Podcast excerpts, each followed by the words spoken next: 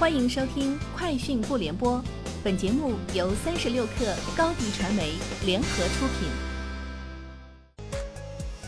网罗新商业领域全天最热消息，欢迎收听《快讯不联播》。今天是二零二零年七月七号。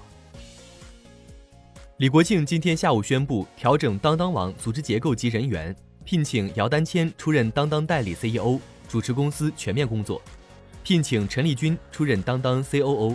负责公司各项业务的日常管理工作。三十六氪获悉，阿里云与恒安集团达成战略合作，根据协议，双方将共同建成恒安集团数据中台。阿里云将为恒安集团提供移动便利店、云店系统整合线下终端。基于云店系统，数据中台将通过统一会员体系等方式整合数据，构建品牌直接面向 C 端的业务数据等方面的能力。转转官方旗舰店入驻闲鱼优品。据闲鱼方面介绍，自二零一九年初上线以来，戴森、卡赫、科沃斯、美的、OPPO 等品牌已入驻闲鱼优品。浙江大学后勤集团今天与饿了么达成战略合作，旗下食堂开通外卖服务。据饿了么方面介绍，截至目前，全国已有一百座城市的超五百家高校食堂上线饿了么。未来一年，饿了么还要帮三百座城市、两千所高校开通外卖服务。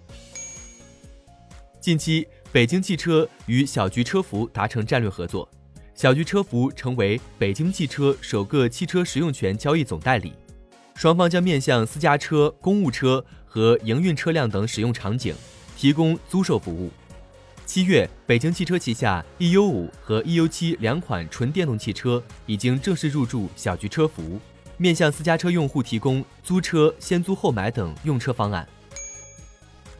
日前，教育部提出开设网店、从事互联网营销、电子竞技和运营公众号属于自由职业。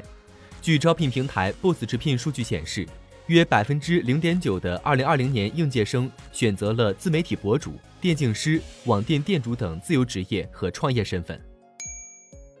戴姆勒发表声明称。由于重组超出预期，且欧洲地区新车需求量下跌，导致产能过剩，计划出售位于法国昂巴克的工厂，以优化全球生产网络。针对这一政策，法国财长表示，希望戴姆勒确保开放所有的备选方案，包括保留这家工厂。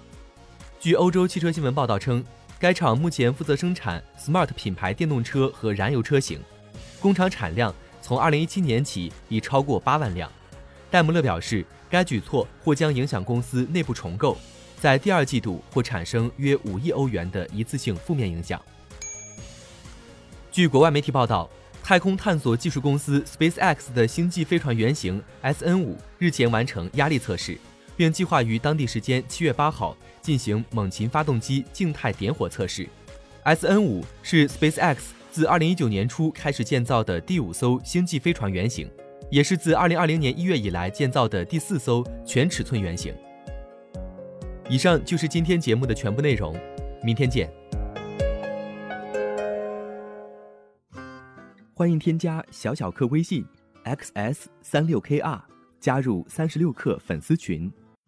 高迪传媒为广大企业提供新媒体短视频代运营服务，商务合作请关注微信公众号高迪传媒。